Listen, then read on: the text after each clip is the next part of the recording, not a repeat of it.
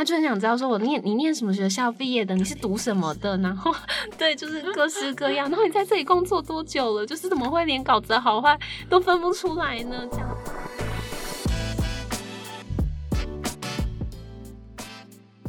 现在时间是八月十七号的早上十一点三十分，我是新慧，我是阿珍。今天呢，我们又要进行一个联合报的幕后解密时间。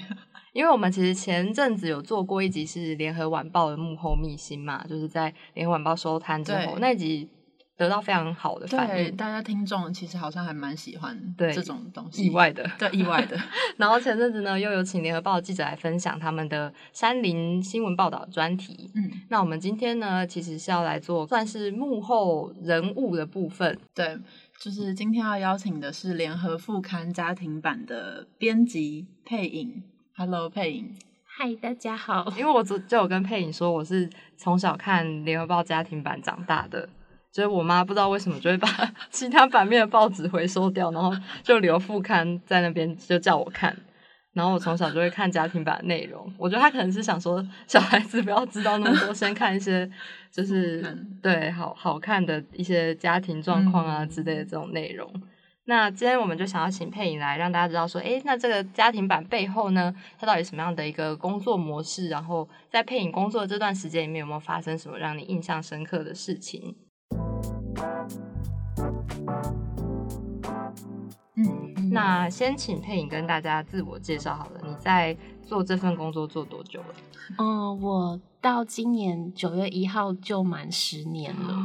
哇，是从你毕业之后就一直在联合报工作吗？对，就是一毕业的时候就遇到大招考，然后就很幸运的进联合报。然后当然一开始是呃一开始是在做编新闻版，然后后来也有编联合报有一个给学生看的周报《好读周报》，然后是在二零一五的五月就是进副刊编家庭版。那可是我们一般的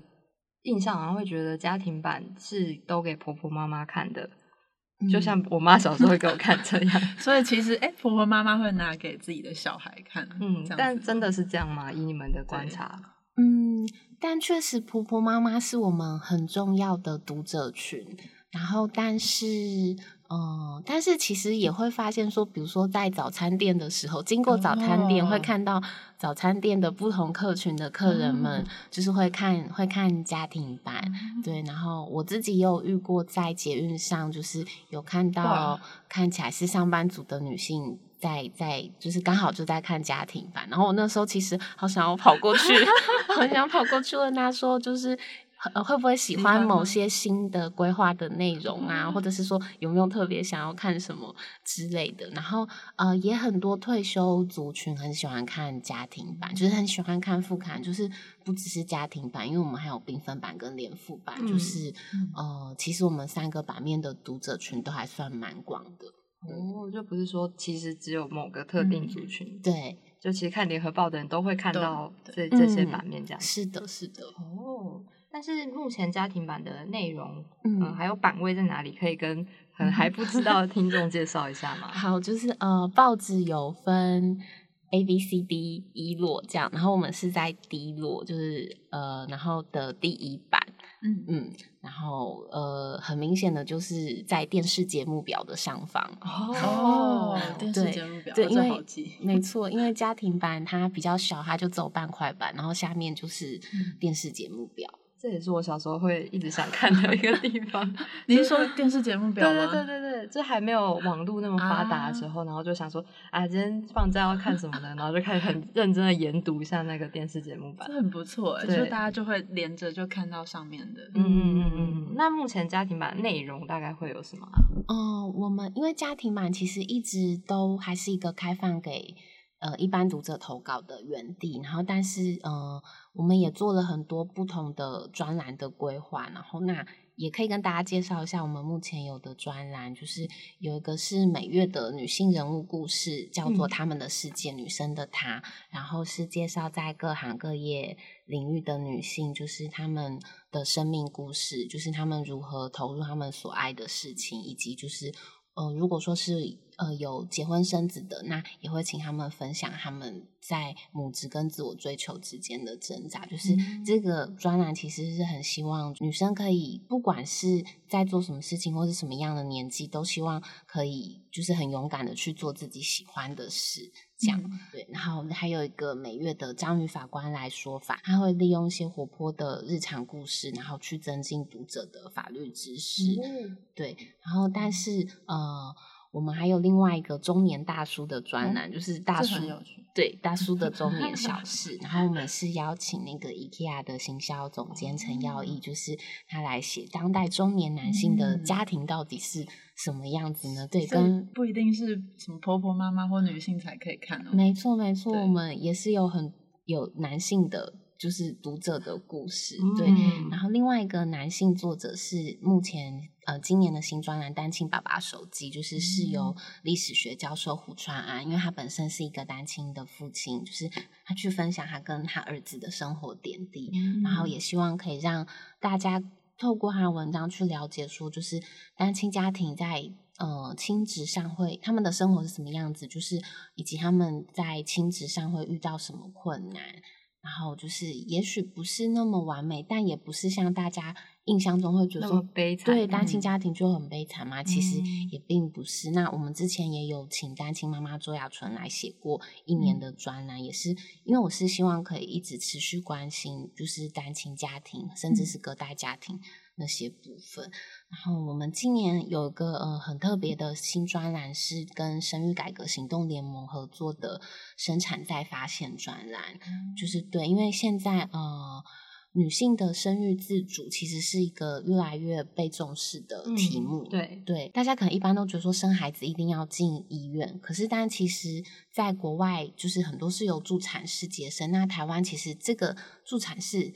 助产师。呃，其实也是存在非常非常久，只是现在大家都习惯进医院生产。可是，难道生产只能有一个方式吗？或者是你一定都要哦、你不能按照自己身体的节奏来进行生产嘛？因为生产应该、可能很多人对生产印象就是疼痛或是恐惧，对，对，可是但是其实现在可以有更多元的方式，就是可以让女性认识自己的身体，然后同时也让伴侣一起加入，就是你的生产过程。因为生产应该是整个家庭的事，而不是只有妈妈本人的事。然后，所以这个是我们今年跟生育改革行动联盟合作的专栏。此外，我们还有呃邀请小儿科医师陈燕人。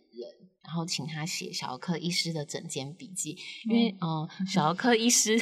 在诊间会遇到很多有趣的故事，比如说 阿嬷可能会阿公阿妈可能因为很担心小朋友感冒怎么样，都会觉得说是不是一定要吃什么药，或者是生病了是不是一定要怎么样怎么样呢？然后又或是说小朋友们来看诊，就是就是到底医生小儿科医生都是如何安抚小孩子的，就是嗯他会有很多很有趣的观察，就是嗯。邀请他来书写这个部分。嗯。然后我们也还有每呃每周有那个请在瑞芳办学的新村方书院的山长施成仪，就是请他分享山村生活，就是呃这个也是今年的新专栏，而且这样听起来就是有家庭，然后又有亲子教育，嗯呃，食谱也有，然后是或是多元的对对对对对，就不是我们平常会想说的那个嗯样子而已。对，那像这些除了专栏，就是你们邀稿出去的专栏之外，你刚刚有提到家庭版就是一个让读者投稿的平台。嗯，那每每个礼拜收到的投稿真的有很多吗？哦、投稿其实都其实每天每天收到投稿，就是真的都蛮多的。应该说，我们每天最重要的工作，我们就是要看非常多的投稿。对如果说家庭蛮压力的话，嗯，我觉得对，有时候可能确实就会觉得说，天，好多投稿哦，我都我都来不 及看完，就来不及好好审稿，或者是就是还有好多就是留用的稿子，就是还来不及就是修稿啊、润饰啊什么的。那大部分的投稿会有什么内容？他们的方向会是什么？嗯，因为家庭版的定位就还蛮明确的，就是围绕着家庭的各个主主题，就是不管说是婚姻关系呀、婚姻关系，然后亲子。亲子的教养，或者是婆媳之间，就是可能很多婆婆妈妈最喜欢看的就是婆媳之间的故事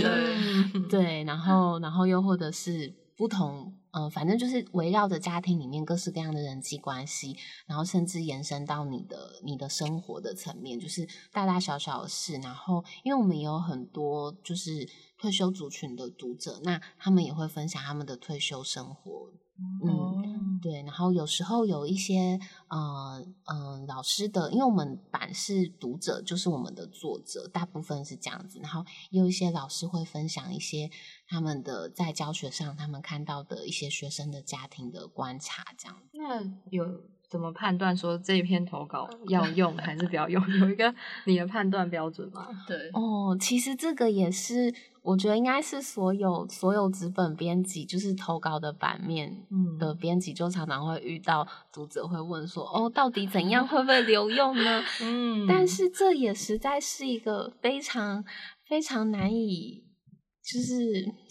非常难以具体去说的嗯事情。那如果说以家庭版为例的话，第一个一定就是看你就是投稿内容精不精彩。嗯，对精彩你说故事故事吗？还是对故事的内容，就是你的你的叙你的叙事上，啊就是比如说，呃，同样是一件小事情，好，就是比如说，好，你你可能在住家附近的便利商店里面，你你买东西遇到一个人跟你搭话，好了，嗯就是有的人可能就很平，就是有的人会可能就是写的很平铺直述，嗯然后就像流水账那样子。可是有的有的作者呢，他就是可以写的非常有趣，就是他会把他的脑内小剧场写出来，然后然后甚至加入一些他的一些在生活中得到的一些反思，就是它就变成一篇非常有趣的文章。哦对，就是同样一件事，你如何去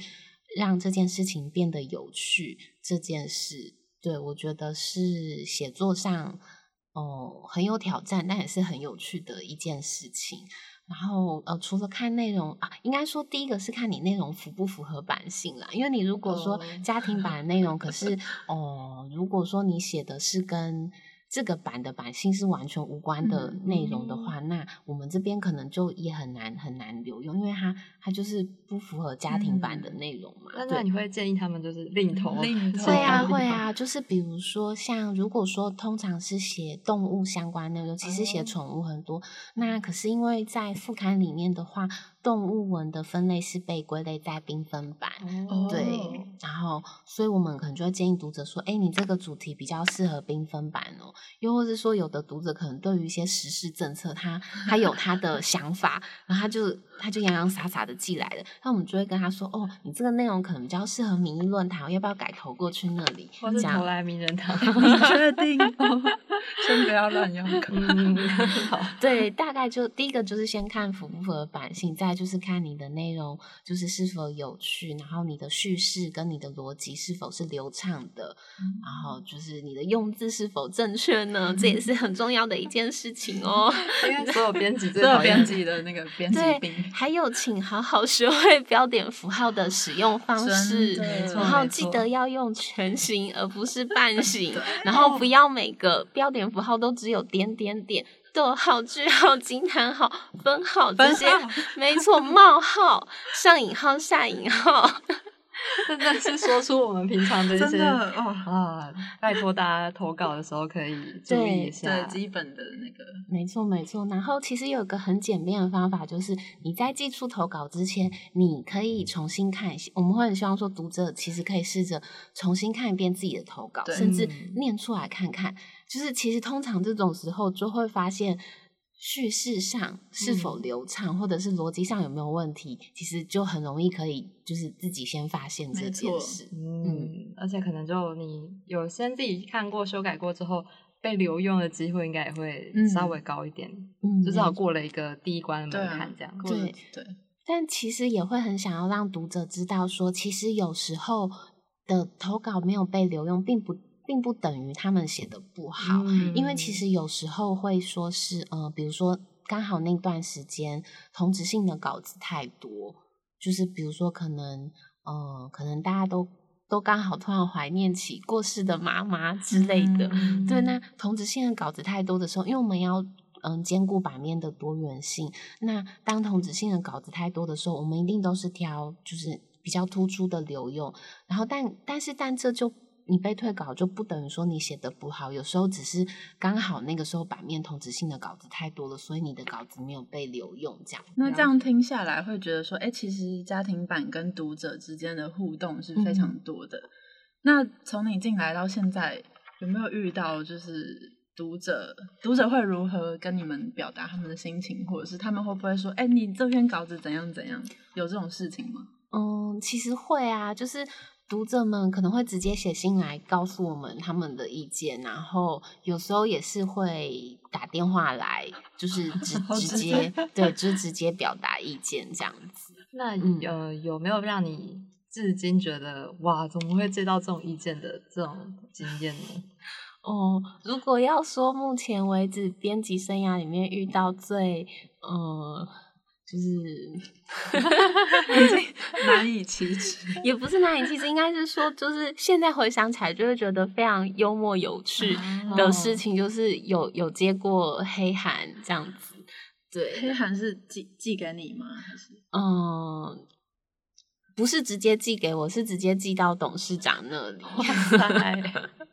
但是呃，他黑函的对象是联合报家庭版，的编辑就是我本人，指指名？对对对，那可以跟大家说一下是发生什么事吗？哦，一开始就是那呃，一开始就是有来了一篇投稿，然后然后那篇投稿就是也是很仔细的看过了，但嗯就是觉得说嗯没有那么出色，然后所以就没有留用，然后所以就退稿了。然后就是隔了一阵子，某天就接到一通电话，然后对方就问，就是打就是呃客服那边转来我的分机，然后对方就问我说是不是家庭版的编辑，然后我就说是啊，然后本来以为说他可能是要问投稿方面问题，嗯我们常常会接到读者的电话嘛，嗯，然后可是接下来他就他就开始开骂了，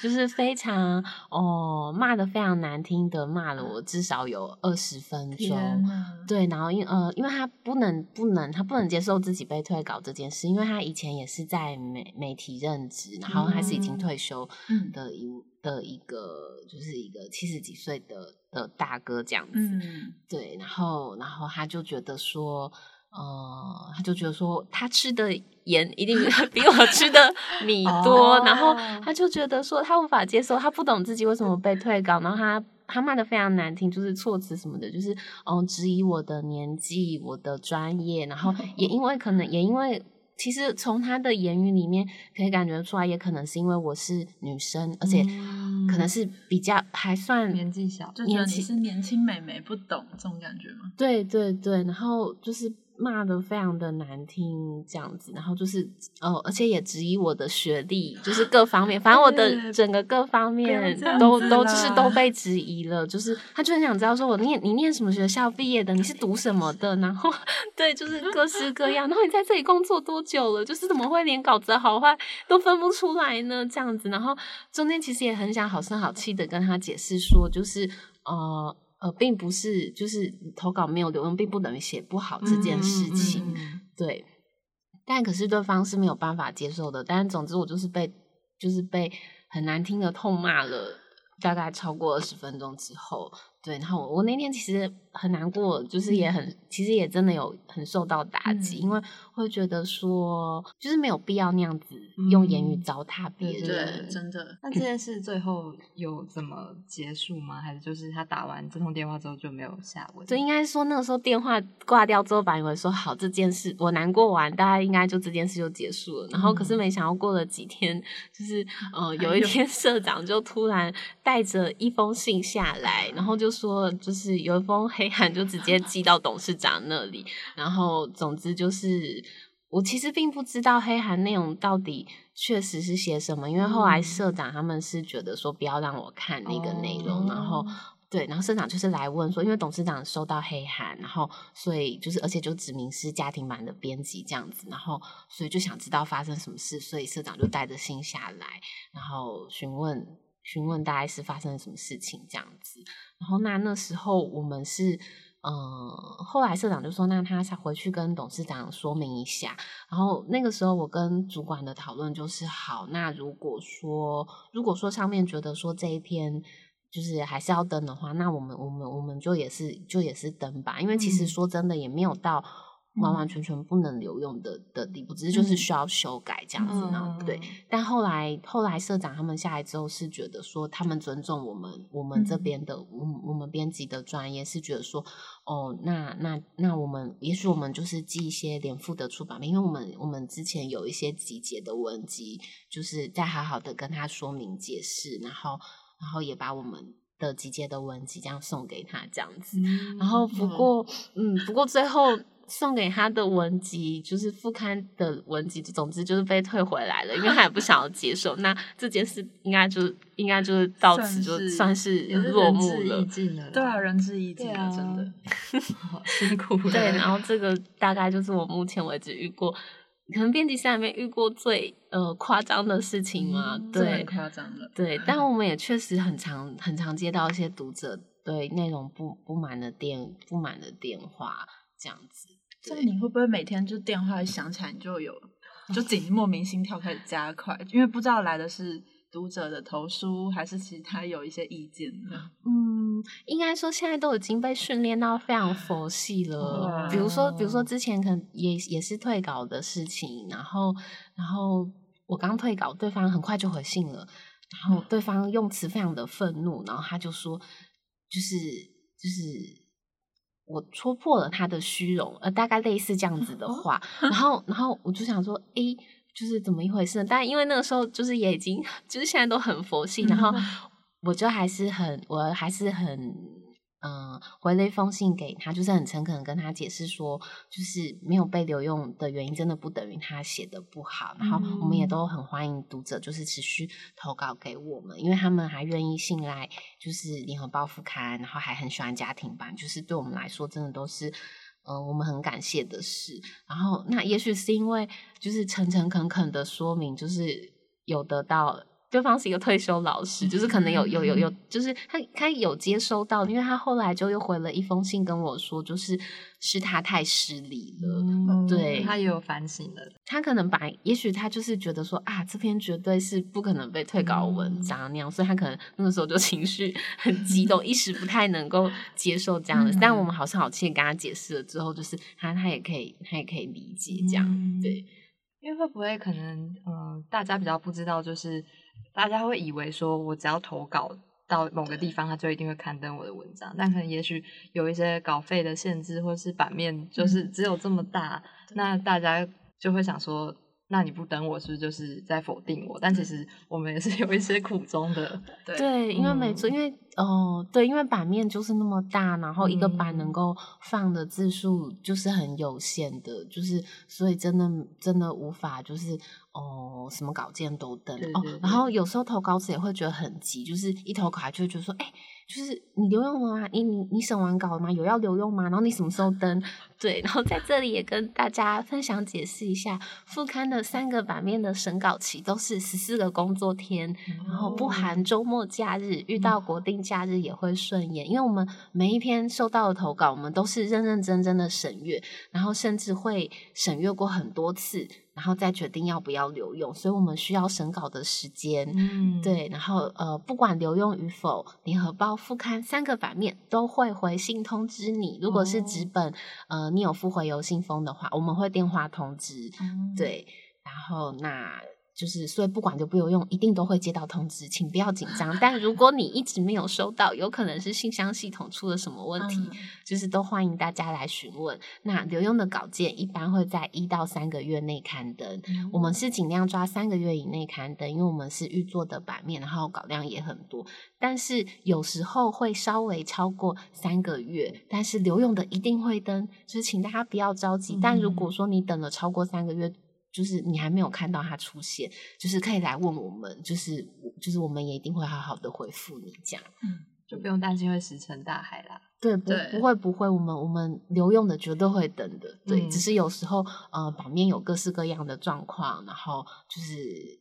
没有办法那么早的登出来这样子。那我们回来比较正能量一点嗯好了，有 有遇过什么让你觉得很暖心的回复吗？啊，暖心的回复就是呃，有接过一封九十几岁的老伯伯写的信，哦，就是手他写的，对手写信，然后老伯伯是信里面他是说，哦、嗯、他其实以前最喜欢看的是我们的文学副刊，嗯，对，他觉得他每天每天都要看，这是他每天第一第一件要做的事情。嗯可是因为他现在年纪很大了，视力很不好，就是他已经没有办法阅读那么长的文章，然后所以他就他就他就改比较认真看家庭版。嗯然后他看了之后，因为文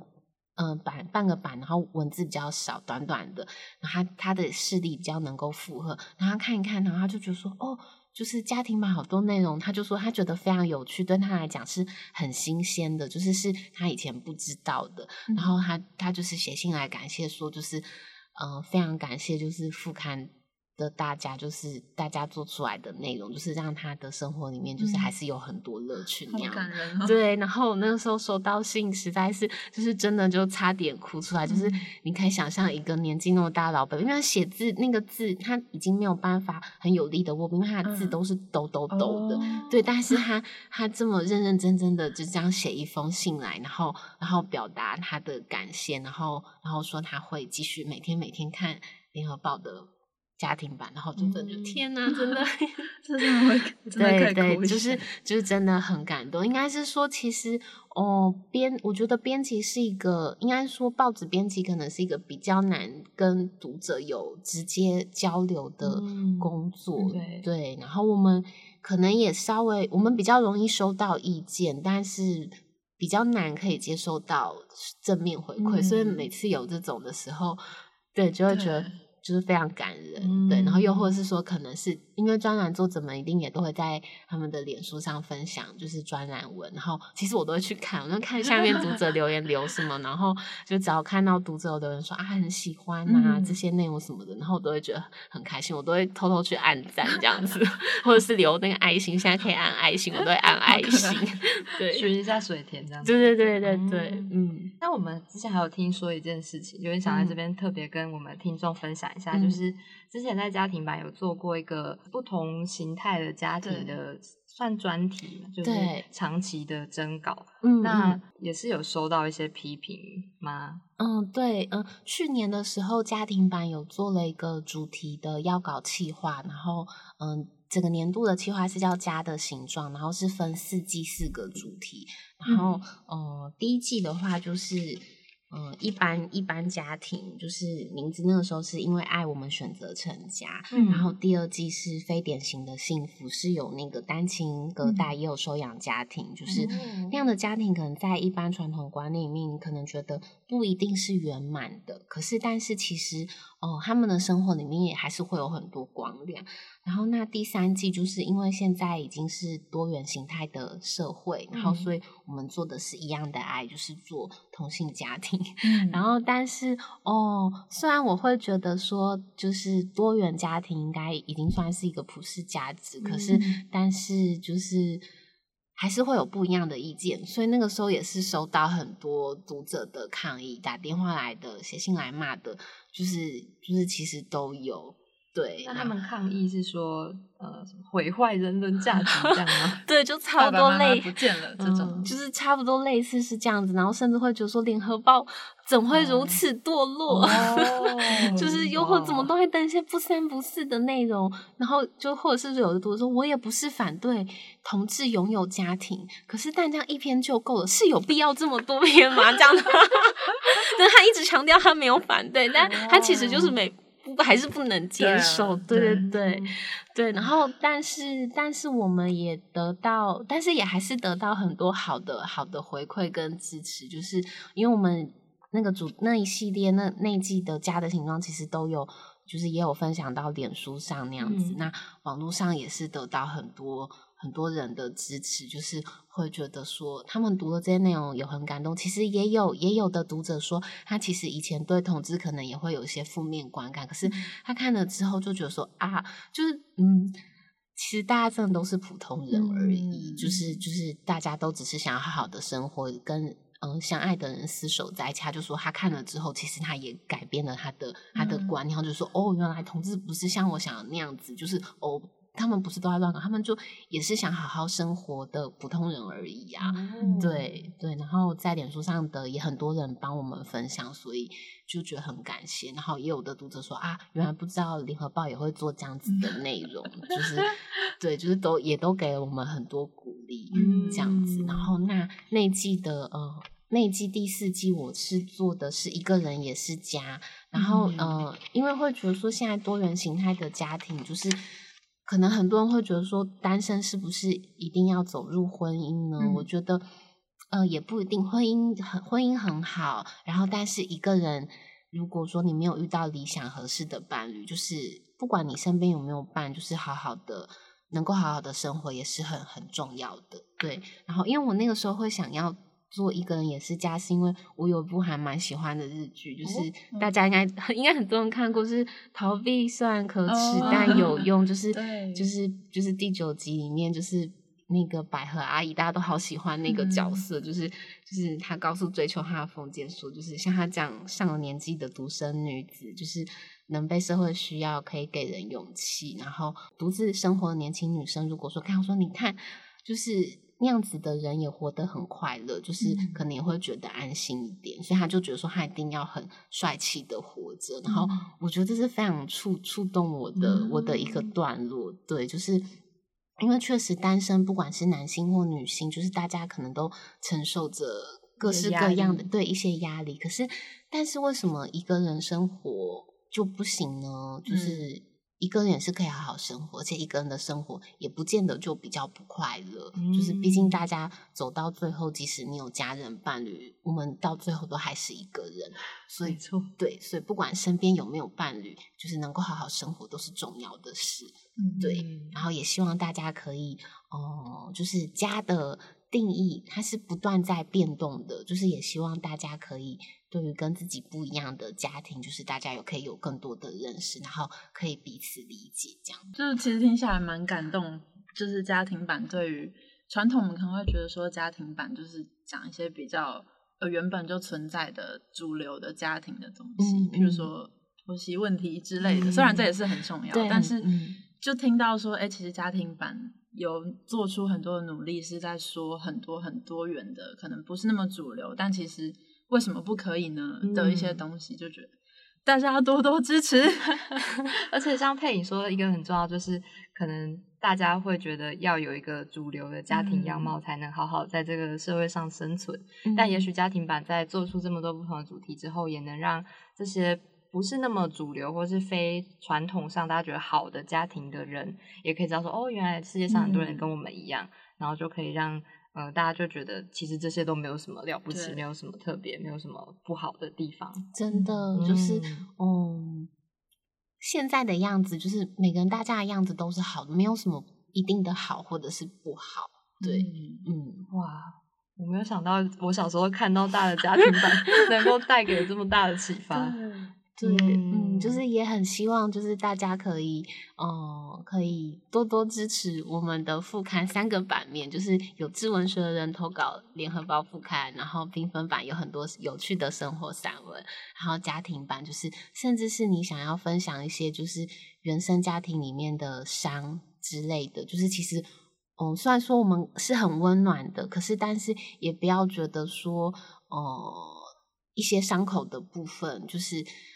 不要觉得说它就是黑暗的、不好的，就是不能分享的，就是对，其实没有，因为有光亮的地方一定就有阴影，对，所以就是嗯这就是全部，就是家的全部，各式各样的形貌，就是我们都很希望可以在这个版面被展现，嗯，对那大家听到这边，就是如果你有什么刚刚听完觉得，微博好像也可以分享的故事，对，就可以投稿到我们联合报副刊家庭版。嗯，嗯，那我们今天呢，很开心名人放送 mini 可以请到佩颖来跟我们分享她在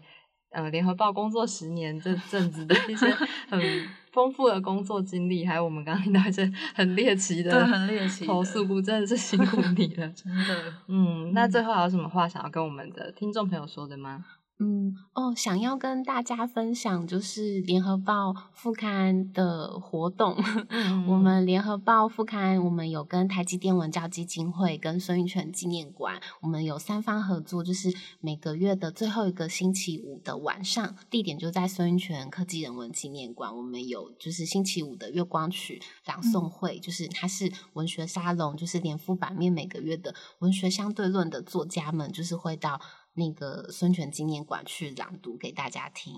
对，然后 也可以宣传吗？请说，请说。然后呢，八月八月底的，嗯、是八月二十八的朗诵作家是影帝亮轩，主持人是马世芳。然后九月的朗诵作家是人气作家陈佑金跟盛浩伟。哇，对，然后十月的朗诵作家是身兼乐评跟作家的陈德正，然后另外一位是作家及美食家苏国志。那我们的星期五的月光曲朗诵会活动皆是免费入场，欢迎大家来参加哦。好有兴趣哦。对啊，这个名单还蛮厉害的。对对对，我们我们是真的嗯每个月都很很用心的规划。嗯，所以大家就听到这边，可能有一些名人放送的粉丝是联合报黑粉，但其实联合报也不一定是大家印象中那个刻板印象的对样子啦。那今天非常感谢佩影，如果之后还有什么机会的话，欢迎你再来我们跟我们多聊几集，因为我觉得今天其我也实觉得没有聊完。对，嗯嗯嗯嗯，对，就是很很谢谢，很高兴有机会来这里。对，然后对我来说也是非常新鲜有趣的经验。嗯我们也是。嗯那如果大家听到这边还有觉得什么地方没有听够啊，或是有什么好奇的地方，也可以在呃你任何可以留言的地方留言给我们，我们都可以看得到，然后也有机会把大家有兴趣的题目再来做一集节目分享给大家。那节目到这边呢，感谢大家的收听，我是新慧，我是阿珍，我是佩影，那我们下次再见喽，拜拜，拜拜